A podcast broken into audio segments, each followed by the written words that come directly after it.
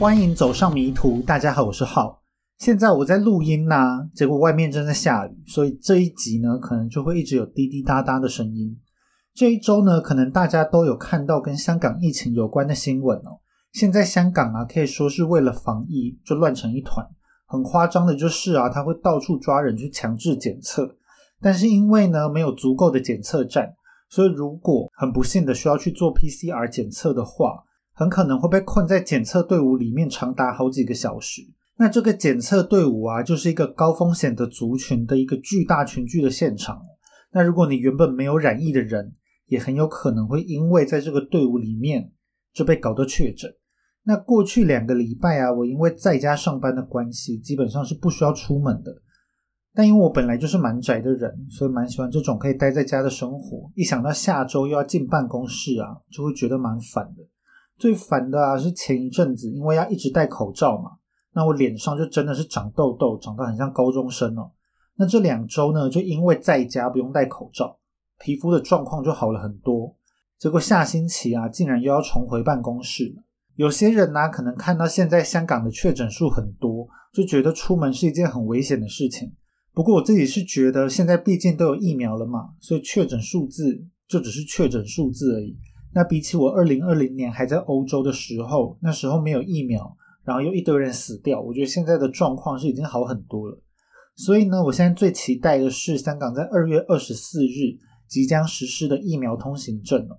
到那个时候呢，就会有许多场所都会重新开放，只要施打一剂疫苗呢，就可以很大幅度的恢复比较正常的生活，我就可以再次去健身房报道啦。但是呢，因为这个疫苗通行证的做法，感觉上啦是跟北京下达香港应该要清零的指示是蛮矛盾的。那香港的地位又很尴尬，自己是完全没有决定权的嘛，也只能希望到时候疫苗通行证是真的可以顺利上路喽。那这一集的最后呢，我会回复一下留言，然后再推荐一部漫画给大家。那接下来就开始今天的案件吧。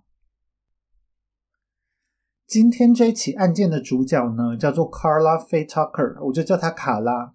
卡拉呢是一九五九年十一月十八日出生在美国德州的休斯顿。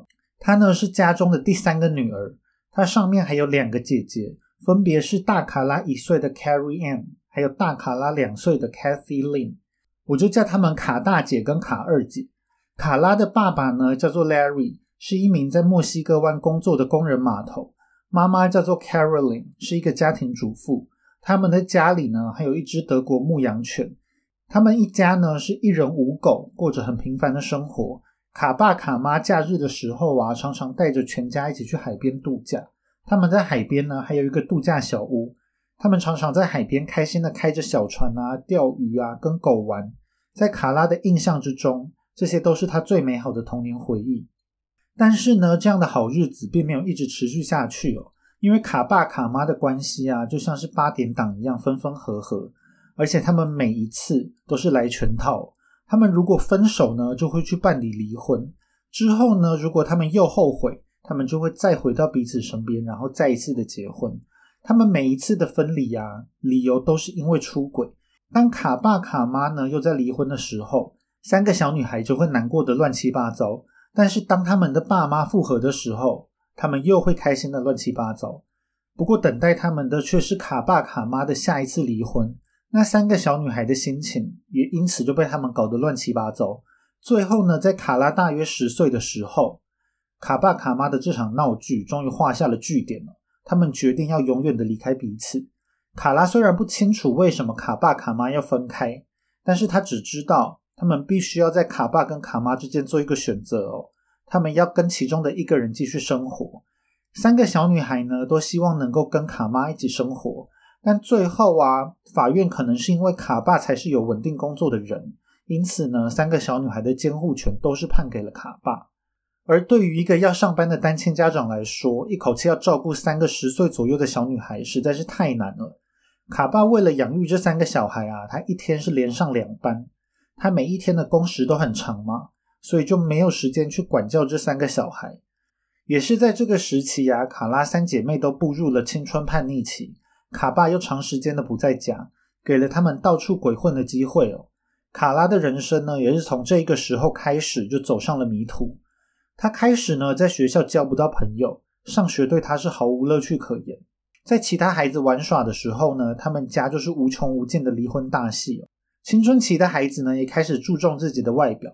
卡拉认为啊，在三姐妹之中，她就像是丑小鸭一样。她的两个姐姐呢，都是拥有着漂亮的金发、水蓝色的眼睛，但是呢，卡拉却是深棕色的头发、深棕色的眼睛。而卡拉手臂上的一个大胎记也让她非常的困扰。更让她受到打击的是，在卡爸卡妈离婚的时候啊，卡妈竟然诚实的讲出来，为什么卡拉会跟两个姐姐的外貌差这么多呢？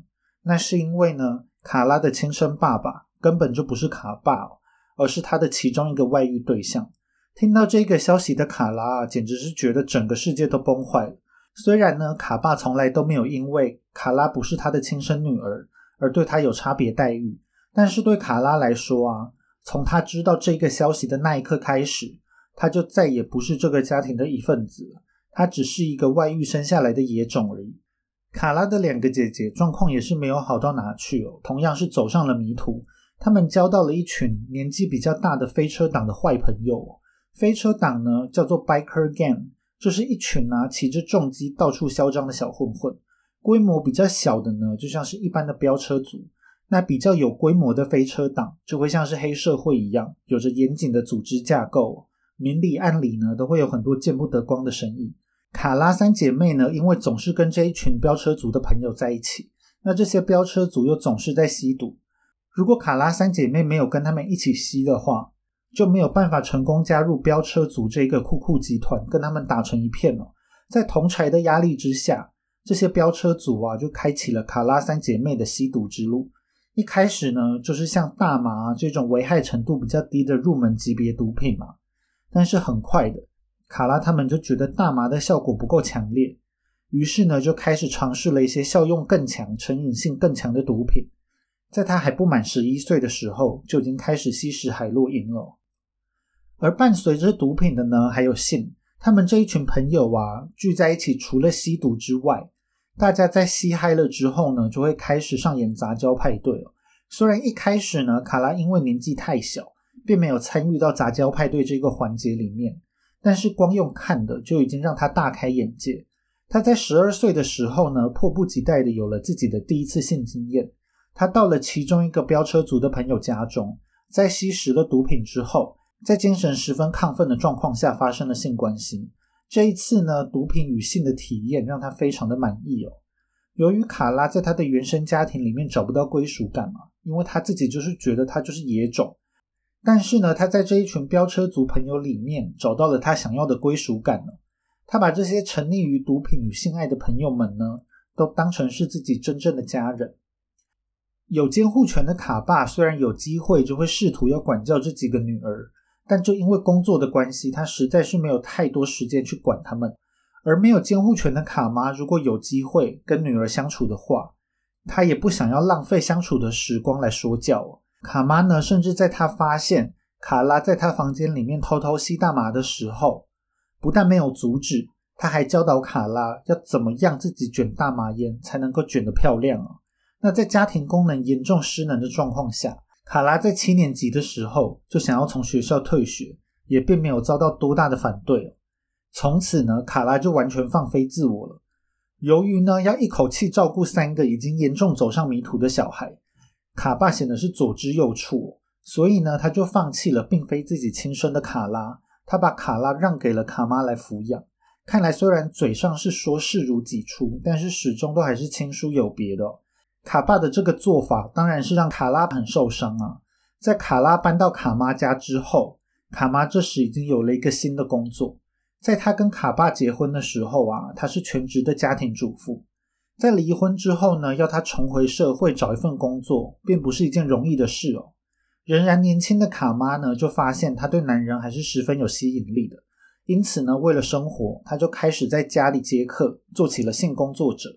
卡拉在一搬进来的时候啊，卡妈还担心卡拉会不会妨碍到她的事业。但后来呢，卡妈就想到了一个她认为是两全其美的方法，她就把卡拉一起拉下海，母女一起当性工作者，他们一起为这份事业打拼。卡妈呢还为卡拉做了十分到位的职业培训，她带着卡拉一起实战演练，熟悉各种性工作者的工作技巧。卡拉在卡爸家的时候啊，虽然觉得自己是个野孩子，但是在卡妈家的时候，她毕竟是卡妈的亲生女儿嘛，她觉得呢，她在卡妈的家里找到了自己的归属感，所以呢，她并不想要违背卡妈的意思。卡拉在十四岁的时候啊，就成为了一名性工作者。正式的开始接客。一开始呢，他也是对这一份工作有点排斥的。但是，一回生二回熟，再加上呢，卡妈也是跟着他一起做这份工作，他也就渐渐习惯了这样的生活。由于呢，卡妈是一位疯狂的摇滚乐迷哦，只要当时呢当红的摇滚乐队有开演唱会的话，卡妈呢就会带着卡拉到处去参加，他们就过着在全美国到处跑的生活。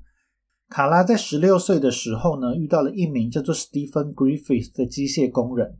这个史提啊，他喜欢卡拉像男生一样的个性，跟卡拉打打闹闹也都没有问题。他们两个人呢，很快的就成为了好朋友。史提认为呢，他们两个人这样子的相处模式是一种很成熟的爱情。之后两个人就结婚了。在结婚之后呢，两个人依旧是打打闹闹。史提还曾经说过啊，他从来没有遇到过任何人。打他可以像是卡拉打他那么痛的。当他们去酒吧的时候啊，史提说他完全不用担心安全的问题，因为卡拉绝对是有能力可以保护他的。但是卡拉对这段婚姻就没有这么满意了。他跟史提在一起之后啊，他们一起吸毒、喝醉、做爱等等这些元素啊，在卡拉原本的生活之中都是司空见惯哦。那这样的婚姻就让他觉得贫乏又受到拘束。所以呢，卡拉就选择了离婚，离开史提，回到他的浪荡生活。在离开史提之后呢，卡拉又回到了先前与飙车族鬼混的生活。为了支付庞大的开销，卡拉就重做缝妇，再次以性工作者为生。在这个生活圈里面呢，他与一名叫做 Sean Jackson 的女生成为了室友。透过了室友的介绍呢，卡拉在一九八一年。认识了一名叫做 Daniel Ryan Garrett 的男生，我就叫他大尼。大尼呢是一九四六年四月二十五日出生，虽然大了卡拉十三岁，但是大尼呢常常照顾卡拉的生意。卡拉跟大尼呢很快就成为了不错的朋友。他跟大尼相处的时候啊，感觉很自在。更让卡拉喜欢大尼的是呢，大尼是一个对毒品很有一套的人哦，很大程度的满足了卡拉的毒瘾。后来两个人就成为了男女朋友。当时卡拉的室友呢有一个男朋友叫做 Jerry Lindin，我就叫他阿丁哦。阿丁呢也是一个飙车族，但是卡拉一直不喜欢阿丁。有一次呢，阿丁来找卡拉的室友，因为他怕他的重机被偷，于是呢就把他的重机停进了公寓的客厅哦。结果他的重机啊因为漏油，就搞脏了公寓地板上的地毯。阿丁呢，怎么样都清不掉这个地毯上的机油哦。卡拉一气之下呢，就打了阿丁一顿。阿丁也因此呢，就跟卡拉杠上了，两个人都互看不顺眼。虽然卡拉跟阿丁啊互相不喜欢，但后来啊，卡拉的室友还是跟阿丁结婚了。所以我后面呢，就会叫这一个室友丁嫂。在阿丁跟丁嫂结婚之后啊，卡拉就搬出了公寓。她跟卡二姐啊一起搬去了跟大尼一起生活。后来二姐的前夫 Ronnie Burrell 也搬进来跟他们一起住哦。那我就叫他二姐夫。虽然卡拉搬了出去，但是他讨厌阿丁的状况并没有改善。卡拉跟阿丁呢虽然没有什么原因，但就是单纯的互相看不顺眼。有一次呢，丁嫂来找卡拉，当卡拉知道啊阿丁正在房子外面等丁嫂的时候。他又是直接冲到外面，朝着阿丁的脸就是一拳哦，没有什么原因，他就是单纯的想要打阿丁。阿丁呢也很不喜欢丁嫂来找卡拉，阿丁在丁嫂前面呢也是毫不掩饰他对卡拉的厌恶哦。丁嫂呢也把这样子的厌恶原原本本的都告诉给了卡拉，搞得阿丁跟卡拉啊互相是越来越不爽，而阿丁跟丁嫂的婚姻呢也是充满了各式各样的暴力。丁嫂在婚后就常常被阿丁殴打。后来有一次呢，阿丁跟丁嫂两夫妻吵架的时候，阿丁一拳重重的打在了丁嫂的脸上，把丁嫂的鼻子都打断了，让丁嫂呢决定要离开阿丁。他一怒之下呢，也就搬到了大尼家。开始跟卡拉他们生活在一起哦。大尼家这个时候啊，就住了一堆人，他们这一群人呢，常常一起喝酒，一起吸毒。因为卡拉跟丁嫂啊，这时都很不爽阿丁嘛。其他人呢，也对丁嫂被阿丁家暴的事情感到很不爽。他们在嗨的时候啊，话题就会围绕在怎么样给阿丁一个教训上。因为丁嫂呢，在搬出来的时候还偷走了阿丁的提款卡，他们呢就去盗领阿丁的存款。后来呢，还开始讨论要去偷走阿丁的重机哦。因为呢，他们认为没有什么事情会比一个飙车族搞丢自己的重机更丢脸了。他们讨论讨论呐，就有人问：如果他们偷到一半的时候被阿丁发现了怎么办？大尼就说啊，干脆杀了阿丁。当丁嫂发现大尼说的这一句话好像不是在开玩笑的时候，丁嫂呢就说她不想要参与这个偷重机的计划。在一九八三年六月十一日、六月十二日的这个周末啊，丁嫂这个时候搬进大尼家，大约一个星期左右。大尼家举办了一场很盛大的生日派对，来庆祝卡二姐的生日。卡二姐呢，想要用一个盛大的杂交派对来庆祝自己的生日，所以这个生日派对呢，就充满了酒精、毒品跟性爱。在他们注射跟吸食了各式各样的毒品之后，大家都进入了精神恍惚的状态。他们呢又回到了要给阿丁一个教训的话题哦，最好可以顺便揍阿丁一顿。他们讲一讲呢，就一起哈哈大笑。不少参加派对的人呐，都因为药物的关系，到后来都是直接瘫软在地上。到六月十二日晚上的时候，大尼因为要去酒吧轮班，卡拉呢要负责接送大尼，所以两个人都暂时停止了吸毒一段时间，维持清醒。当卡拉把大尼送到酒吧之后，他就开车回了家。这时候呢，所有人又比他们离开的时候更意识模糊了。丁嫂呢，正拿着一整瓶的龙舌兰酒，在跟二姐夫抱怨他跟阿丁的婚姻哦。后来丁嫂跟二姐夫都一起陷入了昏睡。后来呀，卡二姐也出了门，她说她要出门去赚赚钱。卡二姐就跟卡拉一样是性工作者。这个时候呢，大尼家还有意识的，就只剩下卡拉。还有一个二姐夫的朋友 Jimmy Lee Brent，我就叫他小李。在等待大尼从酒吧下班的这段期间呢，卡拉跟小李就凑在一起咒骂阿丁了。当大尼快下班的时候，卡拉就出门要去接大尼回家，小李也加入了这一个接送的行列。当大尼上车之后，他们决定要在这一天晚上给阿丁一个教训。他们就是决定要在这天晚上。把偷走阿丁重机的计划付诸行动，最好呢可以顺便揍他一顿哦。当他们回到大尼公寓的时候，就开始计划当天的行动。这时候呢，丁嫂也已经醒了，虽然他并没有要参与计划，但是他也跟着帮忙出谋划策。这时呢，已经是六月十三日的凌晨三四点了。丁嫂说呢，这个时间阿丁应该是已经睡了。阿丁呢，在睡前会习惯抽几根大麻。嗨完之后，他就可以睡得特别好，会很方便卡拉他们去偷重机哦。卡拉呢，又已经事先从丁嫂那边拿到了阿丁住宿地方的钥匙哦，他们可以很轻松的闯进阿丁的住所。大尼、卡拉还有小李呢，他们三个人就换上了全身黑色的衣服，出发到了阿丁的家去偷他的重机。为了确保万无一失呢，大尼在出门前还带上了一把霰弹枪。在上车之后呢，大尼又拿出了一把点三八的手枪哦。他们三人呢，在事后的口供都说，虽然他们呢有带着枪，但是这些枪并不是要拿来伤害任何人的。他们说的也没错，因为这些枪呢，后来确实是完全没有派上用场。只是当下他们都没有想到，这一晚的事情呢，会发展到这样的地步。他们把车呢停在了阿丁家的外面。大尼叫小李呢留在外面把风，他跟卡拉去阿丁家探探状况。阿丁的家里面呢很昏暗，显示里面的人应该是已经休息了。卡拉马上拿出钥匙，两个人呢就摸黑进入了阿丁的住处。一进入了阿丁的住处，扑鼻而来的就是一股机油的味道。显然呢，阿丁家的客厅就是阿丁停放自己重机的地方哦。他们靠着微弱的光源看到了在客厅的重机。卡拉跟大尼就认为啊，他们可以很轻松的完成他们这一次的任务哦。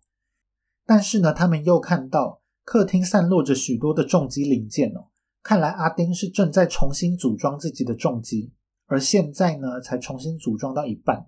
卡拉跟大尼呢，根本就没有办法干净利落的偷走整台重机，所以呢，他们就盘算着偷走一些重机的重要零件，让阿丁气个半死也不错。他们就开始环视客厅的四周，看看有什么零件是值得一偷的。他们除了看到工具箱啊、机车零件这些东西之外，还在阿丁的客厅的角落看到了一把铲子跟一把十字镐。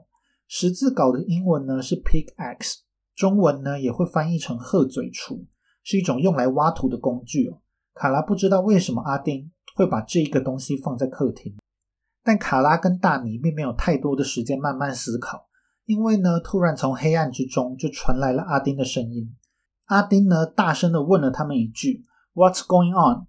阿丁呢，已经注意到家中可能来了不速之客，而卡拉跟大尼呢，都没有回答阿丁的问话。大尼从工具箱里面拿了一把锤子，两个人顺着声音的方向摸黑进入了阿丁的卧室。在黑暗之中呢，卡拉看到阿丁的剪影。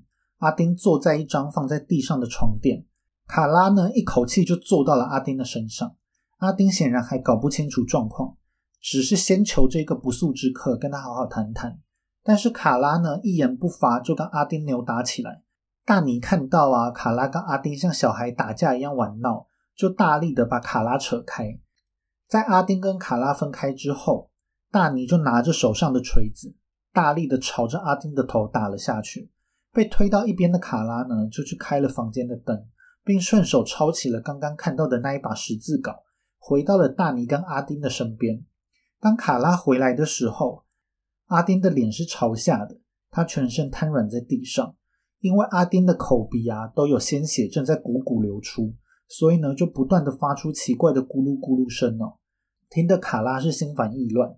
卡拉呢就用十字镐开始狂打阿丁哦。当卡拉挥舞十字镐的时候，他感受到了前所未有的兴奋感，他全身呢都感受到了战力。虽然卡拉打了阿丁好几下，但是阿丁还是不断的咕噜咕噜哦，所以卡拉就叫大尼帮忙，想办法让阿丁闭嘴。大尼就接过了十字镐，连续击打阿丁，直到阿丁再也没有发出声音为止。当两个人解决掉了阿丁之后，才发现，在阿丁的床上竟然还有一个女人正躲在棉被里面，尽全力的把自己隐藏在被窝之中哦。卡拉看到这个女人啊，就想到被打得鼻青脸肿的丁嫂。丁嫂呢，从阿丁的公寓里面搬出来才一个星期，而阿丁竟然就已经找了其他女人上床。想到这边呢，卡拉就一把怒火熊熊燃烧起来他就举起了十字镐，一下一下用力的砸在这个女人的头上。每一次当卡拉再次举起十字镐的时候，鲜血喷溅的味道就让他感受到更兴奋了。大尼呢，就站在一边看着，看着卡拉一下又一下的把这个女人打到不成人形了。这个女人呢，完全不知道发生什么事情，就已经被十字镐打到支离破碎了。当这个女人呢被十字镐敲击的最初的一两下时，她还能够尖叫个一两声，但之后呢，她也因为股骨流出的血而只能发出咕噜咕噜的声音。卡拉又再一次的被这个声音激怒了，他反复的用十字镐凿开这个女人的身体。胸口、腹部、大腿、肩膀这些部位啊，都被凿到血肉模糊。大尼呢，用一条毯子遮住了卡拉的视线。卡拉呢，就在不会看到这个女人的惨状下，尽情的泄愤。卡拉呢，在黑暗之中，觉得自己的其他感官都变得更加敏锐了。他可以听到十字镐快速下降发出的咻咻声，十字镐噗的一声插入女人的身体，感受到十字镐穿透女人血肉的感觉。当女人无法再发出任何声音的时候，整个房间呢都因为十字镐多次高举又落下的轨迹，喷溅的到处都是血迹哦。夏天夜晚的热气呢，就真的整个房间都弥漫着血腥味。根据卡拉后来跟朋友讲述这段经历的时候，他说呢，他在杀戮之中感受到了前所未有的满足。他在这过程中连续性高潮了三次，这是他以前从来都没有体验过的快感。当女人变成一滩烂肉之后，杀红了眼的卡拉觉得远远不够，所以呢，他又拿着十字镐，再次朝着阿丁的尸体又击打了十几二十下，想要延续刚才的快感哦。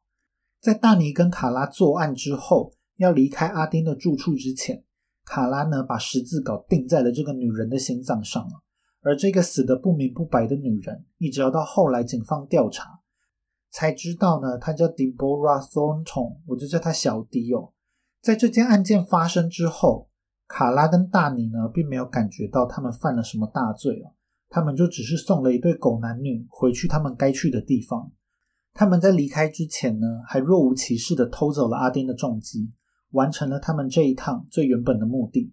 而回到家里之后啊，他们就继续过着原本的生活，就好像什么事情都没有发生过一样。但是呢，这起案件很快的就被发现了。在第二天一大早的时候，阿丁的同事啊，在早上六点四十分左右到了阿丁住处的外面。这个同事啊，每天都会来接阿丁一起上班。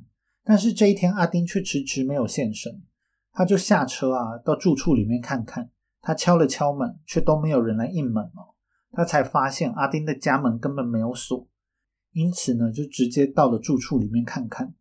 当他进到住处里面之后啊，就发现阿丁原本正在重新改装的重机不见了，客厅也是乱成一团，电视机倒在地上，收音机也是一直呲呲呲的发出难听的声音哦。同事走到了阿丁房间外面，就看到躺在地上的阿丁。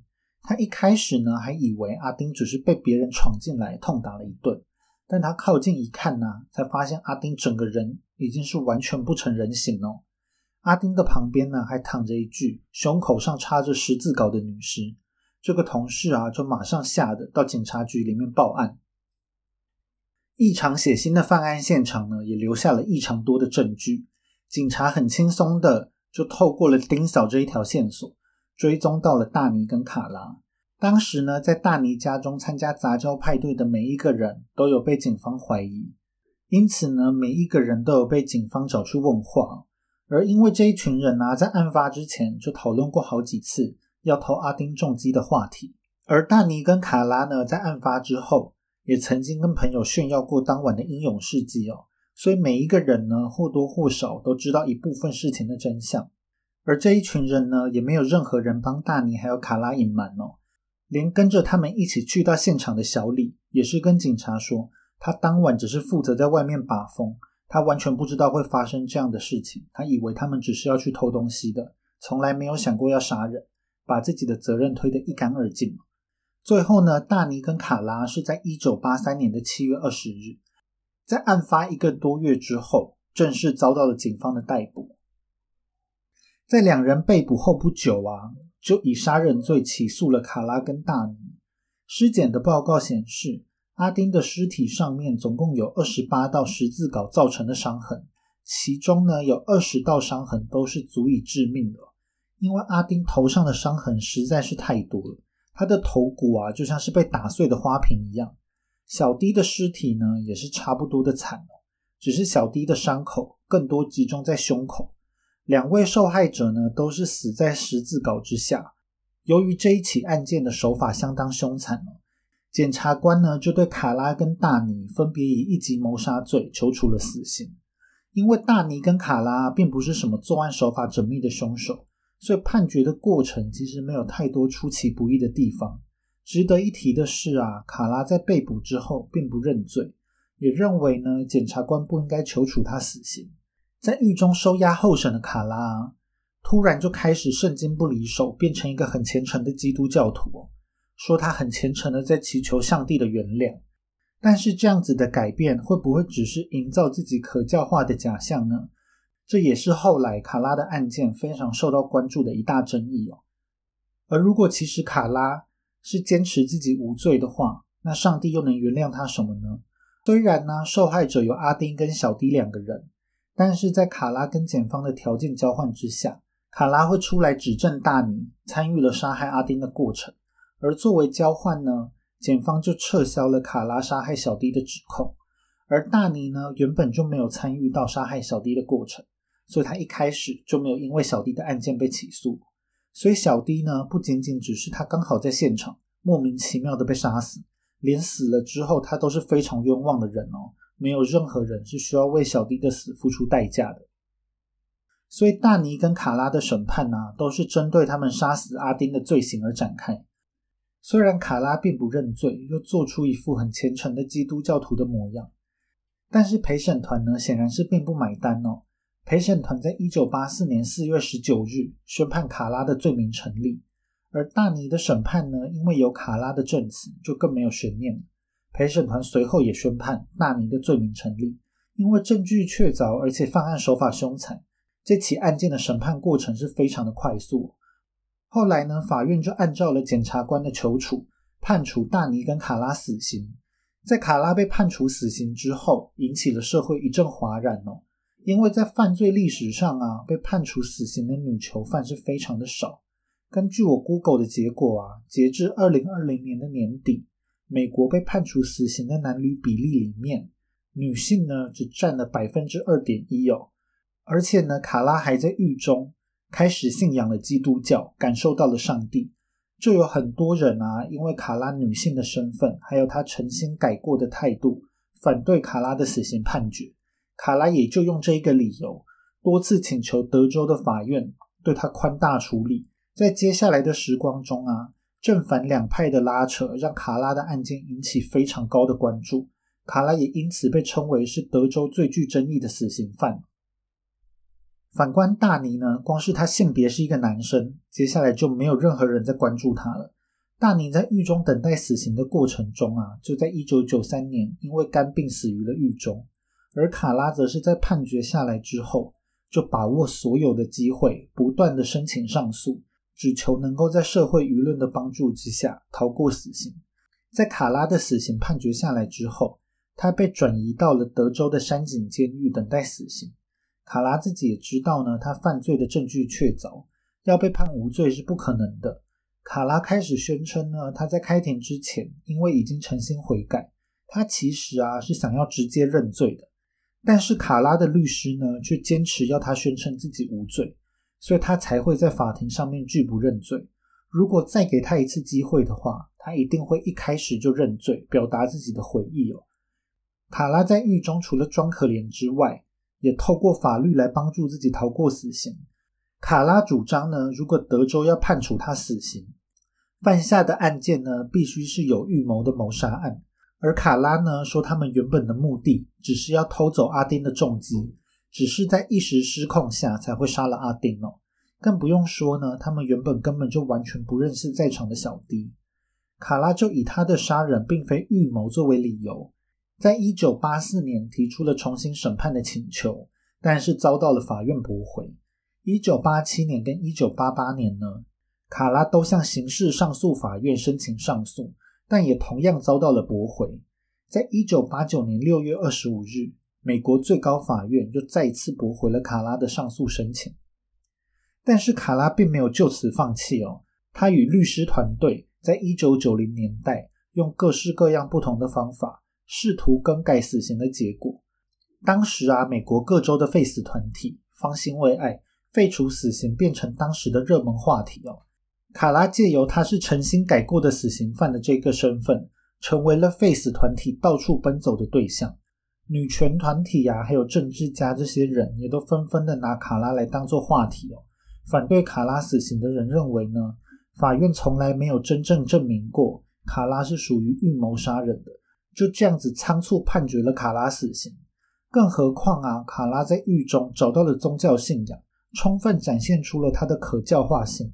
但是这样的观点呢，不认同的人也是大有人在，认为啊，任何的死刑犯都会为了逃脱死刑，装出一副虔诚的样子。但是支持卡拉的人就认为，卡拉看起来已经有了明显灵性上的增长，这是假装虔诚的人怎么做也做不到的。在一九九二年的二月，法院再一次拒绝了卡拉的重审请求，并将卡拉的处决日期暂定在了一九九二年的六月三十日。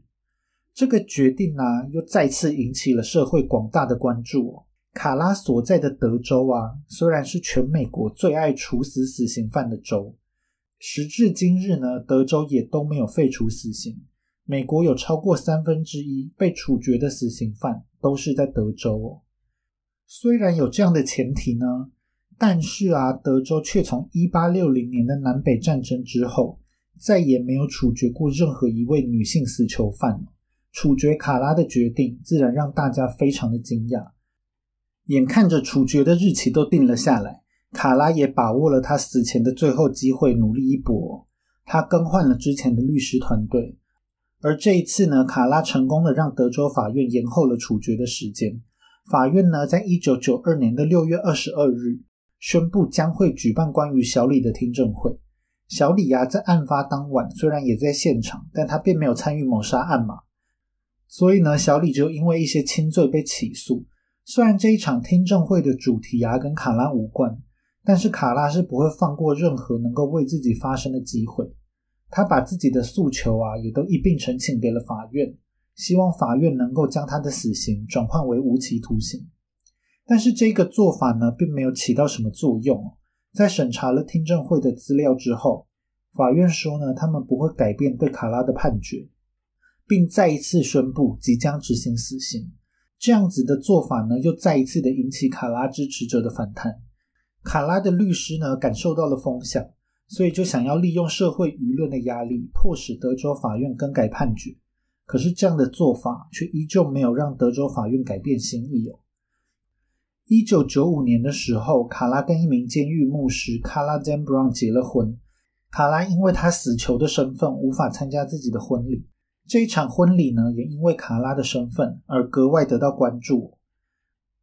到了一九九八年，卡拉在入狱了十四年之后，这一次呢，是卡拉最后一次为自己的生命奋斗。在律师的诉状里面，质疑了德州法院在宽大处理程序上面的合宪性。律师声称呢，卡拉在狱中找到了信仰，已经彻底的改头换面，并对社会没有威胁。在监狱中啊，也是模范囚犯。整份诉状呢，厚厚的多达一百五十五页，里面还包括了许多的法律专家啊、心理学专家、药物滥用专家、警戒人士、监狱牧师等人的证词。这些专家作证啊，现在的卡拉已经是一个全新的卡拉了，并且有些人认为啊，当年卡拉之所以会犯下这一起杀人案，是因为他早年的生活遭遇所导致的不幸。在那一天晚上呢，卡拉也是因为药物的作用才会犯下杀人案。当时的卡拉可能根本就不知道自己在做什么，而卡拉也写了一封文情并茂的信给德州的赦免与假释委员会，还有当时还是德州州长的小布希哦。若是赦免与假释委员会里面有半数的委员同意，州长就可以行使权力对囚犯宽大处理。因此，这一封信是否成功？对卡拉来说当然是非常重要。信里面呢，卡拉是这样写：“我无意尝试淡化这一起案件的残忍性，这的确是一起非常害人的案件，而我应该要负上全部的责任。法律为此要我付上生命作为代价。如果这是法律与正义唯一的选择，那我愿意付出这个代价。当我入狱三个月的时候，耶稣在那个夜晚进入了我的心。”在那个夜晚，我犯下的罪孽铺天盖地的朝我袭来。我在那个晚上久违的哭得不能自已。时至今日，眼泪已经成为了我人生的一个部分。十四年前，我本身是个问题，而今日，我本身已经成为了解答。过去十四年来，我刻意的去做正确的事情，并不是因为我是个囚犯，而是因为上帝要我明辨是非，并择善固执。我保证。若是我能够改判为终身监禁，我必定会用我的余生去对其他人造成正面的影响。我在监狱之中也看到了其他跟我一样犯下可怕罪孽的女孩，我可以帮他们改变，避免他们在出狱之后再去伤害其他的人。我恳求改判我终身监禁，让我能够借着帮助他人回馈这一个社会。我无法挽回我带走的生命，但是我能够帮忙挽救更多的生命。这是我唯一真正能够弥补的。虽然这一封信呢，尽可能写的煽情，但是啊，赦免与假释委员会完全没有被感动哦。州长小布希呢，也是不为所动。在一九九二年的一月二十八日，德州上诉法院再一次拒绝了卡拉的要求，并安排在二月三日处决卡拉。这一次即将处决卡拉的消息啊，更是撼动了海内外哦。许多多年来都为了帮助卡拉而奔走的支持者感到很沮丧。福音作家达林史卓姆花了十年的时间为卡拉出版了一本专书，里面叙述呢卡拉在狱中找到信仰的故事。福音传教士帕特罗伯森为了让卡拉免于一死，多年来付出很多努力哦。他好几次在媒体上表达免除卡拉死刑的想法。他认为啊，卡拉已经重获新生，不再是当年犯下十字镐杀人案的残忍杀手。对这样子的人判处死刑，只是社会对卡拉的报复，而不是追求公平正义的做法。而在卡拉的支持者之中呢，有一个人非常让人惊讶，这个人就是小迪的哥哥。在案发初期啊，小迪哥哥也是充满了怨恨，他希望他有机会能够同样用十字镐了结卡拉的生命但当他被愤怒还有憎恨蚕食的时候，他在圣经里面找到了信仰。并对卡拉的罪行选择了宽恕，而他为了解开心结，开始去监狱里面探访卡拉，两个人还因此成为了朋友。其他有站出来为卡拉发声的支持者呢，还包括了当时联合国里面关注处决议题的官员、普世教会协会，还有当时的教宗保罗二世、当时的意大利总理普洛蒂、美国众议院的院长金希林这些重量级的人物。但当然呢，也有人因为卡拉要被处决而感到兴高采烈。其中一个呢，就是小弟的老公。在一九九八年二月三日啊，卡拉死刑执行的那一天，他带了一群亲朋好友到监狱外面庆祝死刑的执行他对卡拉所声称的任何改变都是嗤之以鼻。他认为呢，卡拉就是一个彻头彻尾的骗子。时间到这一天下午啊，原本还有一丝希望的卡拉。被彻底堵上了活路。州长小布希发布声明表示，州政府的角色是要来强化法律的力量。既然法院做出了裁决，他就不会干预这一个决定。因此呢，小布希就拒绝延后处决卡拉。卡拉在小布希的声明出来后一个小时，以被注射药物的方式处死了。有人认为啊，卡拉的案件之所以可以得到这么大的关注。最主要的原因呢，是因为卡拉是一个女生哦。如果卡拉是一个男性的死囚犯，很大的几率就会像他的共犯大你一样，死不死根本没有人在意哦。过往处决的死刑犯之中啊，绝大部分都是男性，而这些男性之中呢，大概有一半的死刑犯是信仰基督教的，但是却没有什么男死刑犯有因为宗教信仰的关系就获得法院的宽大处理。而这样子的标准呢，也不应该因为卡拉是一个女生就有所改变。也有人呢用卡拉的这一起案件来调侃女权团体，他们认为啊，女权团体平常一直倡导性别平等，但是却认为卡拉不用跟男死囚犯一样被处决。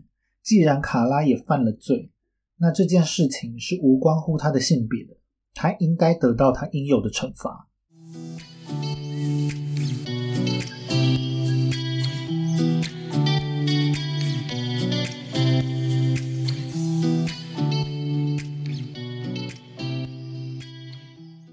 上一集的最后啊，我回复了 Apple Podcast 的一星留言，那留言就认为啊，我取绰号很多余嘛。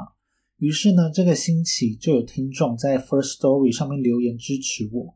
那这一则呢，是来自淡月的留言，留言里面写呢，听到号分享留言，忍不住来留一下，取绰号有什么不对？很方便记忆啊，否则外国名字动不动就很长。整个故事说下来，搞不好你也不记得人名，这里有张翻白脸的眼哦。而且浩的绰号取得很适合，跟出快一样，都取得很棒，不用改。看到这一则留言，真的是觉得很暖心哦。虽然说呢，遭受批评是不可能避免的事情，但看到啊，还是多多少少会影响心情。这一周啊，在 IG 上也有 Mandy Wang 在发文下面留言鼓励我，自己的风格很重要。配上三个拍手的图案，就希望大家能够多多帮我留言，或是跟我互动，让我感觉到这个节目还是有人喜欢的喽。那最后呢，要推荐给大家的漫画就是金田一少年事件簿了。虽然金田一啊在柯南崛起之后人气几乎是一蹶不振，但他其实啊是一直断断续续的都有在更新。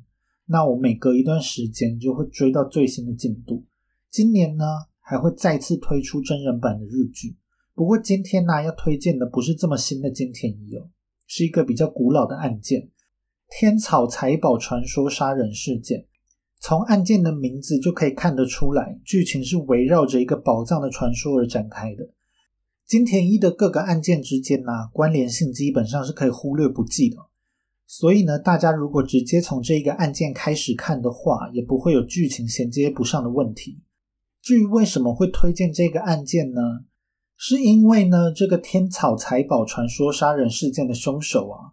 跟这一集的卡拉的作案手法是一样的，他们都是用十字镐来犯案的。那死者呢被十字镐敲爆的剧情就让人很印象深刻，而且这个案件的作案动机啊、犯案手法、心理暗示等等，我觉得都算描写的蛮不错的。